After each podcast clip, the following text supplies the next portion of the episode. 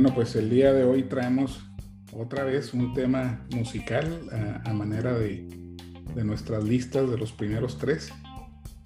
Y una de las cosas que estuvimos platicando Javier, Rulo y yo fue acerca de seleccionar eh, solos, ¿no? Eh, solos de guitarra, por ejemplo, que ustedes saben que uno de los elementos de casi cualquier canción de rock, eh, sobre todo del género hard rock, heavy metal, rock progresivo, son los solos de guitarra.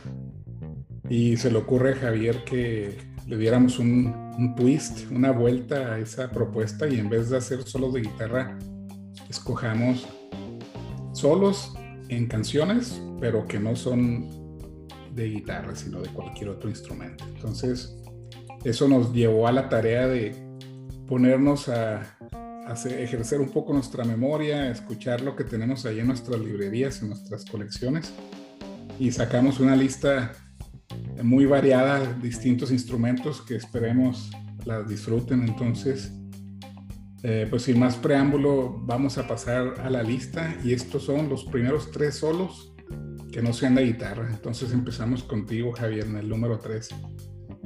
Ah, bueno, pues mi número 3 eh, es, una, es una cosa bastante extraña. Se trata de, de Lumberjack, una rola eh, de, de, una banda sureña ochentera llamada Jekyll.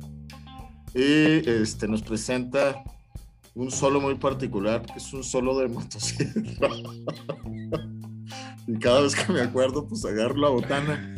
Porque este, en realidad la rola está suave, está, está cotorra la rola. Y, y, el solo de, de, de, la mitad y del final de la, de la canción pues es, una, es una motosierra jalando muy al estilo de Leatherface ¿no? en, en la masacre de Texas. Entonces, este, pues está, está cotorro porque aparte eh, creo que este, por lo menos sí tiene, sí tiene una congruencia musical, el solo de la motosierra con el resto de la, de la rola, ¿no? Y pues hace alusión al, a los leñadores. Entonces, eh, pues esta época ochentera del glam metal y de todo esto, que tiene también que ver con, con una especie de, de, de, de música ligera, que no, que no buscaba este, decir gran cosa en sus letras. Entonces, pues Jekyll, eh, Lumberjack, con un solo de motosierra. ¿Qué me dicen ustedes? Pues este, eh, creo que no definimos si eran los mejores solos de que no fueran de guitarra o si, fue, o si nada más íbamos a elegir cualquier solo que no fuera de guitarra, no necesariamente porque fuera bueno o no. Pero pues bueno, una, una, este, una selección muy, muy, este, ¿cómo se dice? Sui generis. Sui generis. Pues ya pusiste la barra muy alta, Javier. No creo que podamos superar eso. y ya entramos en terrenos de Spinal Tap, ¿no? Y parodia musical, ah. pero muy, muy buena selección. Una, una mención honorífica a los de Spinal Tap, pero pues esos vatos eran otro rollo, ¿no? Correcto, ya platicaremos de, de ellos. Sí, cómo no. Pero pues bueno, pasamos contigo, Rulo, a tu número 3, posiblemente algo más solemne que, la votación. No, no, no. La, verdad es que no es tan solemne y, tampoco necesariamente entra en la categoría de mejor, pero sí al menos es, también un poquito sui generis porque es un instrumento que tal vez muchas personas no se esperarían escuchar en un rock precisamente, en cualquiera de sus géneros en cualquiera de sus, subgéneros, vamos a decirlo así. Este, y es un solo de gaita. y, ya, y me imagino que muchos, muchos ya saben a quién me estoy refiriendo, y me estoy refiriendo precisamente al finado Bon Scott en, en, esta rola que es este It's a Long Way to the Top de ACDC del, del disco High Voltage del 76.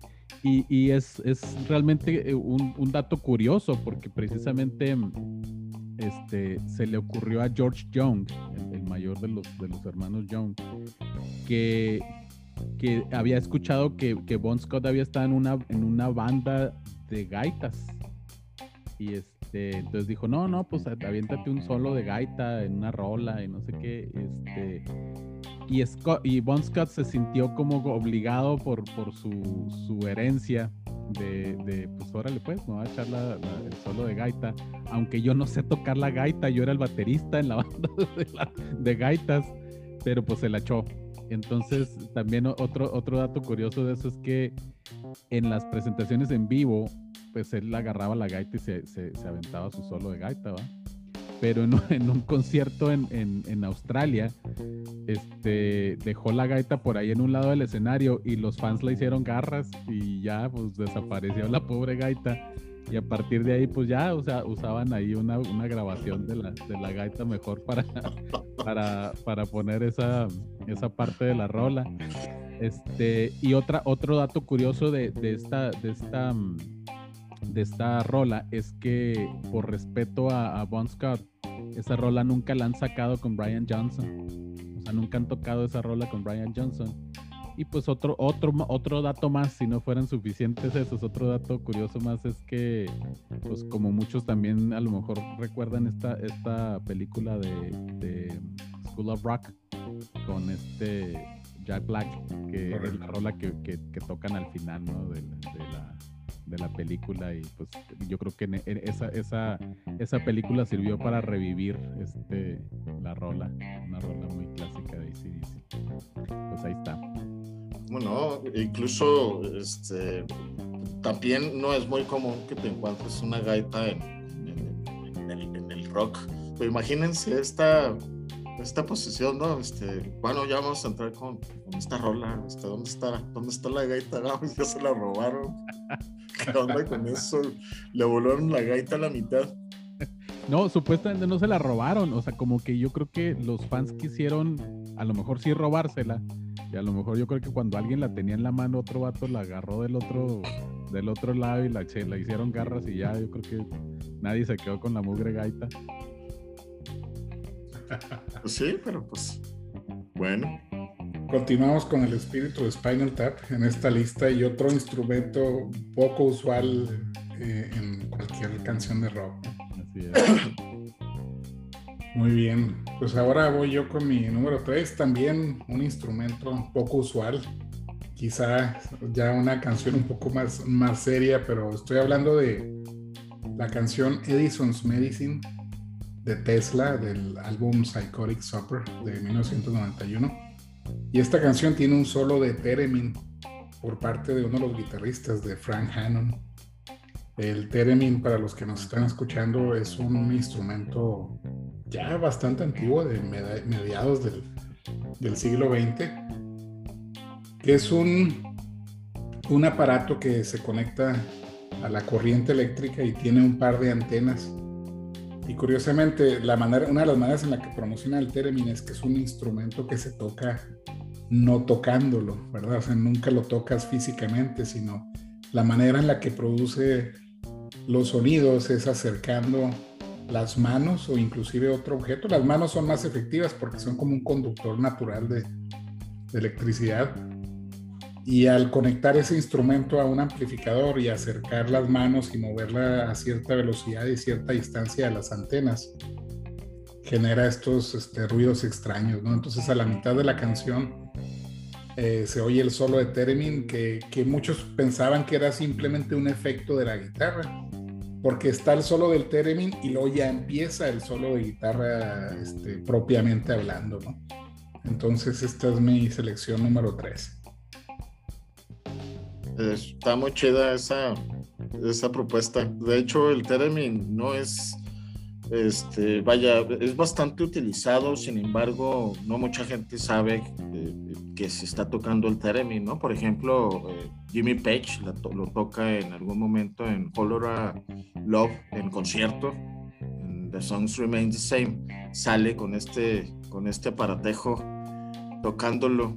Y pues muy, muy buena selección. De hecho, este, a mí me llama mucho la atención ese tipo de, de efectos de sonido diferentes a lo que pueda uno estar escuchando usualmente en la música. Sí, pues es, es, este un instrumento que también, sí, como dice Mariano, utilizado Led Zeppelin en, en Whole Lotta Love también, si no me equivoco, este, el, el, término de Jimmy Page. Y curiosamente, fíjate que hace, unos días estaba viendo un video ahí de, una violinista que se convirtió en una virtuosa del término, que se llama Clara Rockmore, que es, realmente de, Lituania la señora, o era pues, este y que se convirtió así en toda una, una personalidad para tocar el theremin. Y la señora era violinista y dice que, que no, pues que definitivamente el theremin era muchísimo más complicado de tocar que un violín porque precisamente no tocas nada, o sea, todo lo estás haciendo en el aire. Pero estaba viendo el video de, de esta señora tocando el theremin y pues haz de cuenta que está tocando el violín, o sea, con notas así muy precisas y, pues, o sea, así una virtuosa realmente. ¿Y de qué se murió? No, pues electrocutó tocando su instrumento.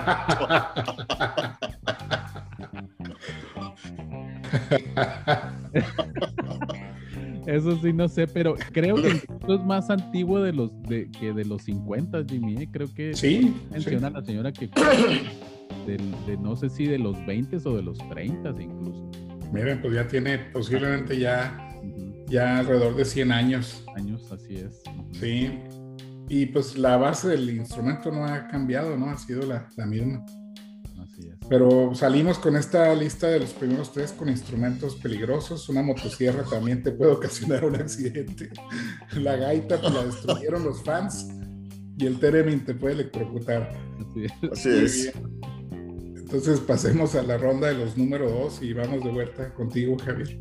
Bueno, pues en mi número dos, eh, antes de, que hiciéramos este programa, eh, yo traía una lista diferente que compartí con los compañeros, pero eh, no cambio de instrumento, pero sí cambio de intérprete y, de, y de canción. Y pues voy a un solo de armónica de 1968 con el The One and Only Stevie Wonder y For, one, for Once in My Life es una rola que, Stevie Wonder grabó en el 68, ¿sí? con dos solos de armónica que son absolutamente hermosos. Y pues cabe destacar que Stevie Wonder, aparte de tocar el piano y los teclados, también es, es un estupendo armonista. Y, y esta rola pues ha sido interpretada en, numerosas ocasiones. Frank Sinatra, las... Eh, Temptations también, por ahí Diana Ross con las Supremas. Hay varias, eh, varias versiones, pero a mí personalmente la que más me gusta es la de Stevie Wonder con estos solos de armónica. Entonces, For Once in My Life, con Stevie Wonder de 1968. Órale, pues ese sí fue así como que sorpresivo ese cambio. Este Stevie Wonder, pues es es mejor conocido por, por ser un artista pop, este, pero es, es, un músico tan prolífico y tan... Es, es, un genio de la música Stevie Wonder y tiene unas rolas súper complejas y que no son nada fáciles de interpretar, ni por la voz ni por toda la instrumentación que, que, que tienen. Y la verdad es que es, es un genio de la música y sí este, muy buena selección, Mariano. Jimmy. Excelente, muy buena selección y nos diste una sorpresa con esto, Javier, pero yo también estoy de acuerdo que Stevie Wonder es uno de los grandes eh, músicos eh, contemporáneos. Y para los que no lo conocen, porque muchas veces es un artista que no se le asocia mucho con los aficionados al género rock, pero casi cualquier músico de rock lo, admira y, lo idolatra. Y muy recomendable que escuchen de él, por ejemplo, Songs in the Key of Life, ¿verdad? Que se le considera uno de los discos más grandes, los álbumes más, más grandes de la historia. Sí Pero muy bien. Y, creo que, creo, si me, permiten agregar, yo creo que es de esos músicos que son muy, muy populares en, en, la cultura americana, pero que no lo fueron tanto aquí en México. O sea, como que se escucharon algunas cosas de ellos, pero no necesariamente fueron este, populares. pero tiene un material increíblemente bueno, Stevie Wonder, y unas cosas maravillosas, que, unas composiciones, sobre todo sus clásicos, ¿no? O sea, no, no tal vez lo que conocimos de los ochentas para acá, sino lo de los ochentas para atrás. Exacto. De, de hecho, eh, pues sí, cabe destacar que la música setentera es, es la música que, que mucha gente respeta de, Stevie Wonder. Es una música de Motown, este, funky, bluesera, con, eh, con, tintes de jazz y como, como bien lo dice Rulo, eh, con, una, con una muy buena complejidad en todos los instrumentos. Entonces, maestrazo Stevie Wonder excelente selección. Muy bien, Rulón, pasamos contigo al número 2. Bueno, pues en el, en el número 2, este. Eh, bueno, en, les, les, puedo adelantar, sin hacer spoiler, les puedo adelantar que en mi número. Mi número 2 y mi número 1, curiosamente, son solos de una banda. Sin embargo, que el solo no fue tocado por ninguno de los miembros de la banda. Entonces, para este, para este número 2, yo eh, elegí eh, el solo de saxofón que es tocado por Dick Parry, En, la, en la canción de Money de, The Dark Side of the Moon de 1973 de Pink Floyd. Y pues sí, tiene la peculiaridad de que no era miembro de la banda. Este, este Dick Parry era, fue compañero de otra banda de, de David Gilmour una banda que se llama Joker's Wild. y de ahí pues lo, lo, invitó este Gilmore a, a, grabar The Dark Side of the Moon, Which You Were Here, The Division Bell. Y, y, a, tocar en los conciertos, obviamente, más o menos entre el 73 y el 77. Y luego en, en aquel mítico Pulse del 94. Este también, y también fue parte de los, de los músicos de, del tour de, de de The Who, del 79 y el 80. Entonces, pues ahí está. Ese es, mi número mi número 2, Rick Perry con, con un solo de, saxofón en la rola de Money. Y también este, este en, las, en las versiones en vivo, en, en, los conciertos eran este solos de, de 12 minutos con esta rola que se extendían un montón con el saxofón y con el solo de lira y con un montón de aracles que hacían estos vatos. Pero pues que al menos en lo que yo recuerdo estabas extasiado y no, no medías el tiempo de, los solos. Sí, qué buena selección eh, de, de uno de los álbumes que ya se dijo todo lo que se tenía que decir. Casi siento que eh, comentar sobre él es, es, casi redundante, pero pues es uno de los más grandes álbumes de la historia, Dark Side of the Moon de Pink Floyd, en todos los aspectos, ¿no? En innovación musical, eh, producción, eh, misterio, ¿no? Alrededor de ella, este, canciones que parecieran sencillas y no lo son. Precisamente Money, este, el riff del bajo es, es muy característico, ¿no? Y es una canción que está en siete octavos, ¿no? Que es un ritmo irregular. Y sí, este, este solo es memorable y también como, como bien mencionas, me encanta que en las versiones en vivo se seguía tocando el solo, pero se aprovechaba para, para extenderse, ¿no? Y seguir improvisando. Y, es que eh, no por nada este disco es del, de los, por mucho tiempo fue el más vendido de la historia, o sea, es un discazazazo, también es imperdible para cualquier melómano, no nada más para los, los aficionados al rock. Incluso tiene, tiene todavía, creo, el récord de haber estado en la lista de los más vendidos durante el, mayor tiempo. O sea, vaya, tal vez no haya vendido tanto como, como el thriller de Michael Jackson, pero este es un disco que se mantuvo vendiéndose por, mucho, este, por, años. Muchísimos años. Y sigue entrando. Y sigue entrando, claro. De hecho, una cosa curiosa que sucede es que cada vez que en los medios hay algo acerca de Pink Floyd, o sea, ya sea que lanzan alguna compilación o, sale alguna canción en alguna película, algún evento, causa un efecto bien extraño y vuelve a meter el, álbum a la lista de, de Billboard. Entonces tiene, literalmente años en la lista que, ha estado entrando y saliendo. De hecho, duró no sé cuántos años sin jamás salir de la lista, aunque estuviera en los últimos lugares, pero nunca salía de ahí. Este, un, en ese sentido, pues un récord impresionante y también pues, envuelto de, misterio, ¿no? ¿Qué, ¿Qué, peculiaridad tiene el álbum que, que logre ese efecto, sobre todo traspasando al menos una generación completa, ¿no? Así es.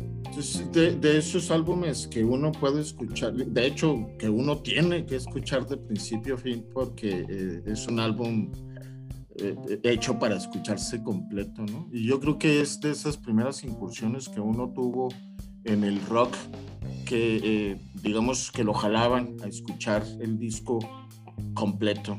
O sea, más que cualquier otro álbum, el, el Dark Side, bueno, quizás el Sgt. Pepper también, pero pero el de Pink Floyd, el Dark Side of the Moon, es ese álbum que te llamaba a escucharlo de principio a fin, porque aparte tenía esa, esa secuencialidad, ¿no? Y, el ritual de escucharlo completo. Qué, qué, tiempos aquellos. Estupenda selección, estimado Rulo. Sí, pues eh, vamos ahora con el. Ya pasó ahora mi número dos. Y pues tenía que escoger el bajo, ¿verdad? Porque pues, es el instrumento que toco en mis tiempos libres y que es uno de mis favoritos. Pero curiosamente, pues no hay muchos solos de, bajo, ¿no? En, el rock hay, hay riffs, hay este interludios. En el jazz, por ejemplo, ahí sí podría seleccionar de centenares, ¿no? De, solos de bajo, pero yo les quiero proponer o traer a la lista una canción de Yes del álbum Drama de 1980 que se llama Does It Really Happen, que tiene un solo de bajo por parte de Chris Squire. Ustedes saben que es uno de los más grandes bajistas en la historia del rock.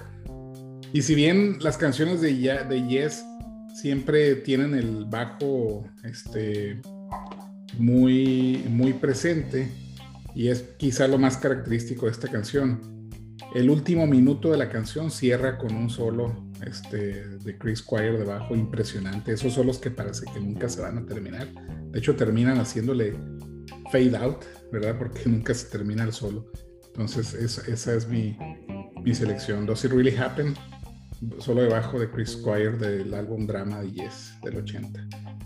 Esa es una estupendísima selección, Jimmy. Eh, de hecho, el drama pues, cabe destacar, ¿no? Que como es de los álbumes que, no interviene John Anderson, la raza lo mugrosea muy gacho, es un discazazazo, es un discazazazo y, creo que este, vale la pena retomarlo. De hecho, la misma banda Yes, ahora que ya no está John Anderson, ha buscado la manera de tocar el álbum de drama en vivo este, solamente que con, la muerte de, de, nuestro querido Chris Squire, eh, este eh, Billy Sherwood, que es el sustituto escogido por el mismo, eh, de, hecho tuvo sus, sus referencias con respecto a, a Does It Really Happen y decía que, que preferían no hacerlo. Sin embargo, pues sí, sí se atrevió a tocar la rola en vivo. Does It Really Happen estupendo, estupendo. Sí, de, acuerdo, un, álbum muy bueno de, principio a, fin. Eh, muchos fans se mostraron tibios porque no estaba John Anderson, sin embargo, Trevor Horn este, hace una labor fantástica en las vocales y, y también Chris Squire empieza a ser más prominente ¿no? en, sus vocales en este álbum. Y yo pienso que ese álbum fue así como el cierre de una de una era de Yes y fue la perfecta preparación. Fue una, fue una especie de preparación para la, la gran transición que hizo Yes en los 80 empezando con el 90-125 y esta alineación distinta, ¿no? Y absolutamente de acuerdo. Es un punto medio, de hecho. Tenía, tenía que, sí, definitivamente, pues al menos para mí, tal vez porque me, siempre me, me, enfoco más en la voz.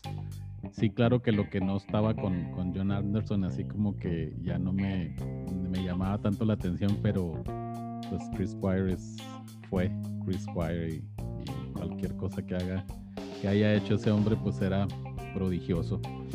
Excelente, excelente tu selección, Jimmy. Muy bien, pues esta, esta serie de números 2 se caracterizó por tocar este álbumes clásicos, ¿no? Álbumes legendarios. Pero bueno, ahora pasemos ya a nuestra última ronda y vamos de nuevo contigo, Javier, con tu número uno. Ahí les va eh, con mi número uno. Eh, no me voy a salir de lo, de lo clásico y de los álbumes este, top. Y me voy con un álbum del 71, con eh, la maravilla que es Elian Anderson, con Jethro Tull, con el álbum Aqualung y con la rola Locomotive Breath, que es el que tiene el solo más prominente de flauta eh, de, todo el disco y de hecho esta es la rola en la que se luce Ian Anderson en vivo y se avienta sus solos eh, de, flauta que son larguísimos en concierto y que son muy muy disfrutables entonces Locomotive el Breath del Aqualung de Jethro Tull pues no, no, no podía faltar. Yo creo que si estamos hablando de solos que no fueran de guitarra, pues no podía faltar Jethro Tull, ¿no? Con, con, con sus solos de, de, flauta que tiene para aventar para arriba. Y este, yo creo que sí era hasta cierto punto predecible. E, incluso precisamente hace ayer, precisamente hablaba con, con nuestro buen amigo Alfredo Ávila y comentaba acerca de esta de esto de los solos de los solos este que no fueran de guitarra y inmediatamente le vino a la mente Jethro Tull precisamente y, fíjense que a mí no me gustaba Jethro Tull cuando estaba chavalo, ¿eh? O sea, a mí me caía gordo, de hecho, se me hacía muy ñoño esto de la flautita, pero ahora ya adulto, digo, wow, o sea, ¿cómo, cómo es uno cómo es uno tontito cuando está chavito, porque no aprovechaba ciertos, ciertos sonidos, no los disfrutaba uno del todo por tener esos prejuicios de que el rock tenía que ser guitarra a fuerza, ¿no? Fíjate que hoy, hoy, hoy también me compartió un video un, muy buen amigo, este, que también Jimmy, lo conoce, este, Rodolfo Sandoval. Eh, un video de Journey en una presentación en vivo, este, tocando eh, cantando tanto, tanto Steve Perry como Greg Rowley. Y, en esa presentación en vivo, pues obviamente el, audio es muy, muy así sin, sin ninguna edición y sin nada. Y me quedé pensando precisamente ahorita que, mencionas que, que, que, eres muy tonto uno de joven. Yo me acuerdo de haberme enamorado de la voz de Steve Perry por su voz y por las, por las composiciones de Journey. Pero escuchándolo en esa grabación, o sea, aprecié la, la, magnitud de la voz y de la, de la perfección del pitch de, o de la afinación de, de Steve Perry, que es verdaderamente impresionante. O sea, es, o sea les, digo, no lo, no lo dimensionaba en ese entonces, solo sabía que me gustaba. Ahora lo dimensiono y me, doy cuenta qué tan difícil es cantar así. Que wow, o sea, si por, no por nada es mi, mi héroe, o sea, mi cantante favorito de todos los tiempos. Jimmy. Sí, eh, este, si hablamos de Yetro Tull eh, y nos llegaran a preguntar qué es la, la, cosa, ¿verdad? Que, los, que lo diferencia de cualquier otro grupo de rock y obviamente la, yo creo que la respuesta unánime sería la flauta, que Ian Anderson la incorpora de una manera excelente a la firma del grupo y es curioso porque este es uno de estos solos en nuestra selección, ¿verdad? Muchos de estos son de una sola ocasión, ¿verdad? Una rareza, pero pues flauta es, es, es, parte fundamental de, de, de Jethro Tull. Y, curiosamente la Aqualong es la, es la segunda vez que lo tocamos en este tipo de listas, ¿no? Porque cuando, cuando hablamos del episodio de covers, hablábamos de de, de Cross-Eyed Mary, ¿verdad? Este, del mismo álbum, pero en, este, en, aquella ocasión, en el contexto de, del cover de Iron Maiden, pero muy buena selección, excelente. Y pues bueno, Rulo, pasamos con tu número uno, que ya nos diste una pista por ahí que puede ser, pero veamos si ese es el caso. Sí, pues mi número uno tenía que ser también algo que, que fuera eh, afín a mí, a lo que me gusta, a lo que me gusta hacer. Y pues evidentemente es un solo de voz. Y, cabe destacar que ahorita que decía Jimmy que, es, que, es, que el bajo es lo que toca en su tiempo libre, este, quienes no quienes no, quienes no conocen a Jimmy mucho, o quienes no saben, no sabían ni siquiera que era que es, que es un bajista, yo les puedo decir que es uno de los mejores bajistas que, que ha dado la, este, nuestra ciudad natal, Chihuahua. Nos está haciendo señas aquí que no, pero la verdad es que mis respetos para Jimmy. Este, nos sacamos la lotería con este bajista en la banda. Lo sacamos de su largo de retiro de 20 años y tuvimos la suerte de incorporarlo. Pero bueno, entonces, este, regresando a lo que nos compete, este solo es del mismo álbum de The Dark Side of the Moon y estoy hablando evidentemente de The Great Gig in the Sky y que es un solo también que no era, no era un miembro de la banda, sino que era esta, esta chava Claire Torrey. Y que cabe destacar que ahorita, ahorita que lo estoy pensando, que eh, eh, lo que lo que se dice, bueno, no lo que se dice, lo que se sabe, pues, que es que se grabó en, en tres tomas eh, el, el, solo completo. Em, sin embargo, cabe destacar que en las presentaciones en vivo eran tres vocalistas que se aventaban el, esta, esta intro de la rola, ¿no? Y, es, es, es, es, chistoso porque esta es, eh, eh, ella fue invitada para, para, esta parte que no sabían qué, qué, más meter ahí. Este, este Richard Bryan daba con que metió algunos efectos, algunos sonidos, este, discursos por ahí, este, algunas otras cosas, pero no quedaba muy convencido de qué lo que era lo que quería poner ahí en la rola hasta que se les ocurrió que algo con voz. Sin embargo, pues invitaron invitaron a Claire Torrey, la invitó Alan Parsons, que era el, ingeniero de audio del, disco.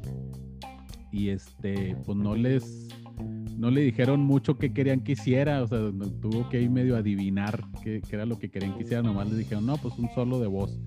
Y empezó a hacer como gemidos y cosas así. No, no, no, no, le dijeron, no, no, no, nada, ni cantado, o sea, no que, que no sean palabras, ni que sean gemidos, ni tiene que ser cantado.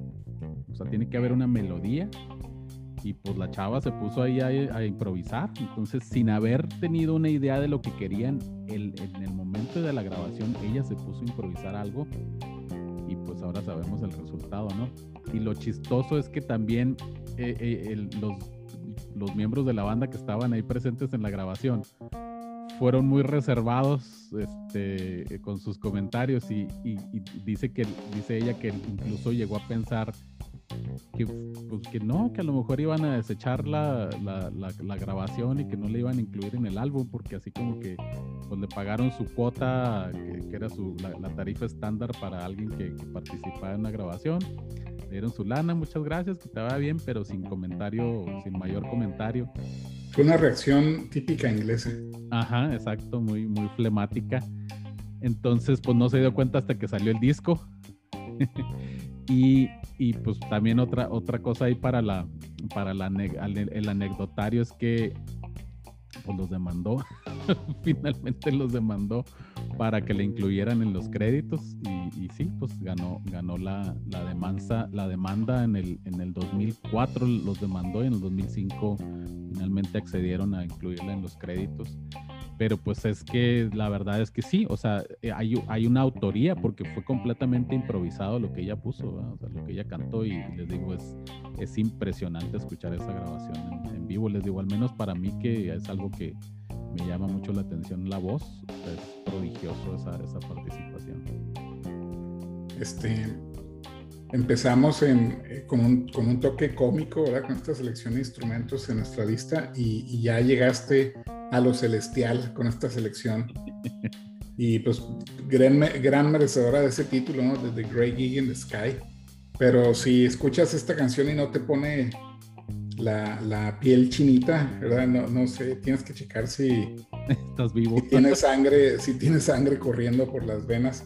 En cualquiera de sus versiones, ¿no? La, la versión original, obviamente, la de Claire Torrey, y luego todas estas rendiciones en vivo, que como bien apuntas en todas las giras, eh, lo han tenido que hacer este con pasándose la, la, estafeta ¿no? entre las tres coristas que traigan. Qué increíbles las, las coristas que ha traído Pink Floyd en, sus giras que hacen un papel maravillosísimo, o sea, son unos prodigios también esos chavos. Sí.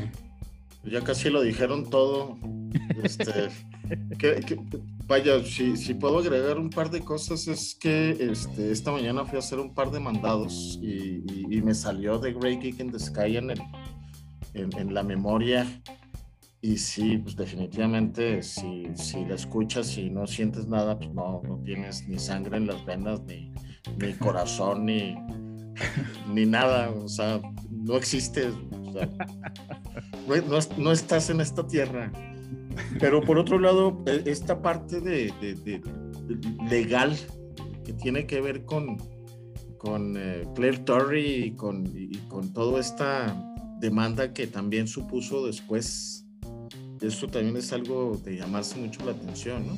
Porque también a los vatos no les, no les este, vas a quitar este, una gran cosa si, si, le haces, si les haces pagar lo que merecidamente tiene Claire Curry con esta Great, Great Gig in the Sky. Sí, de acuerdo. Sí, y, yo no creo que era, había malas intenciones, simplemente la industria yo creo que no había madurado lo suficiente para tomar esas cosas en cuenta, ¿no? Simplemente se le pagaba el trabajo al, músico de sesión y, se olvidaba. Y, en la, la, historia está plagada, sobre todo los 60s y 70s, de colaboraciones donde no hay crédito alguno, ¿no? Y, ese, como que esas cosas han estado rectificando en los últimos 20 años con todas estas ediciones especiales, eh, remasters, eh, reediciones y obviamente demandas, ¿no? Que ha habido ya varias. Pero... Pues incluso eh, podríamos hacer un programa precisamente con, con estas intervenciones de músicos a las cuales no se les no se les dio el crédito debido, ¿no? Porque hay muchísimas, Eric Clapton en, en, el álbum Blanco, por ejemplo. Así es. Billy Preston, o sea, todo el mundo sabe que estuvieron ahí en, las grabaciones de los Beatles, y, pero pasas por montones y montones de, de, rolas en donde, ah, mira, ese, ese, solo de guitarra lo toca Jimmy Page, pues qué onda. Y, Correcto. podríamos hacer un programa completo con eso. Sí, sobre todo que cada una de esas intervenciones tiene, viene acompañada de una anécdota, pero sí. Muy bien. Pues bueno, ya vamos a cerrar esta lista tan interesante y yo paso a mi número uno. Y en esta ocasión traigo Losing It de Rush del álbum Signals de 1982, que tiene un solo de violín eléctrico por parte de un músico que se llama Ben Mink.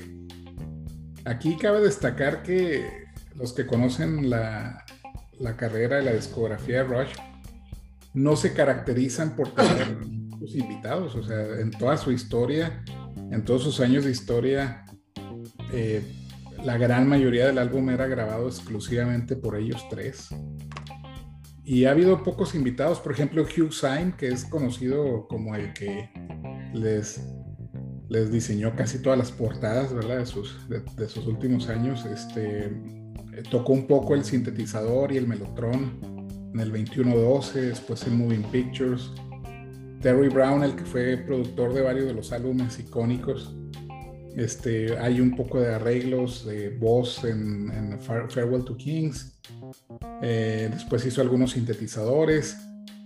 tal, vez la invitada más conocida en una canción de Rush es Amy Mann en, Time Stand Still del álbum uh, Hold Your Fire, pero aquí en esta canción de Lucinet, Ben Mink eh, sale invitado para tocar el, violín eléctrico y curiosamente esta fue una de esas canciones es, como cierra el álbum, bueno, es una de las mejores eh, canciones del álbum, quizá la más solemne de ellas pero esta canción nunca la tocaron en, vivo en las giras y lo hicieron por primera vez, curiosamente, ya en su última gira, en la gira despedida de, los 40 años. Y en algunas de las fechas, el mismo Ben Mink este, salió tocando el violín. Pero aquí un dato interesante de trivia es que en algunas otras fechas el que tocaba el solo era Jonathan Dinklage que es un violinista también y curiosamente es hermano de Peter Dinklage, el, el, actor. El actor de Game of Thrones. Famoso, ¿no? Por, eh, por, por, Game of Thrones. Entonces su hermano es el que toca el, solo en algunas de las presentaciones. Pero bueno, esta es la canción que quería traer y el solo. Ahí, eh, bueno, pues ya, ya lo dijiste todo. De hecho, es muy difícil eh, mencionar a Rush si está Jimmy presente, porque piensa uno que la va a regar. Pues, pues mejor, mejor así se queda uno callado, ¿no? que precisamente ayer hablábamos de, ese tipo de cosas de los, de los fans de Rush que eran, que eran bastante intensos. Somos, insufribles.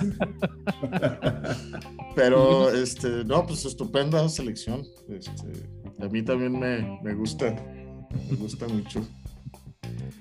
Sí, no, definitivamente, este, yo creo que no, podía faltar, no podía faltar Rush, así como no pudo faltar Chris Squire, ¿no? Pues de este, hecho, es, interesante eso que acabo de decirlo, lo que no podía faltar Rush.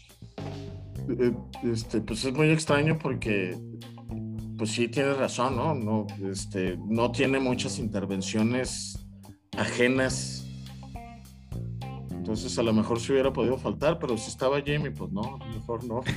Algo tenía que salir. Algo tenía que por ahí. Sí, es. No, Muy bien. Eh, eh, sí, finalmente es, este. Eh, es, es, es un, un, solo muy raro, en, como dice Jimmy, en la discografía de Rush. Y sí, yo también mejor me, me reservo decir alguna tontería y este, lo dejamos así con la intervención de Jimmy nomás. Bueno, pues los invitamos a todos a que escuchen estas canciones, búsquenlas en Spotify, en, YouTube, en Apple Music, en su servicio de música favorito y si tienen los álbumes originales en vinilo, en CD, pues aún mejor. Y yo creo que por ahí una de las cosas que vamos a empezar a hacer es publicar los eh, playlists de las cosas que hablamos. Pero bueno, por lo pronto, este, ya hemos concluido la lista de otro, otra, otra lista los primeros tres, en este caso los solos que no sean de guitarra. Eh, les recordamos que nos pueden escuchar este podcast en las distintas plataformas, en, Anchor, en Spotify, en Apple Podcast. Inclusive les pueden pedir a sus a, sus asistentes digitales, Siri, Alexa, Google, que, que, pongan el podcast y espero nos sigan escuchando y nos den retroalimentación por el medio en el que cada uno de nosotros tres compartamos las ligas. Así que nos despedimos de ustedes. De nueva cuenta, su amigo Jimmy Andrade. Javier. Javier Mariano Rubio, muchas gracias por escucharnos. Y Rulo Ruiz, muchas gracias y saludos a, toda la gente que nos ha estado escuchando y muchísimas gracias por su atención a, este, a estas charlas entre nosotros. Gracias a todos, hasta luego. Bueno, ya no fuimos.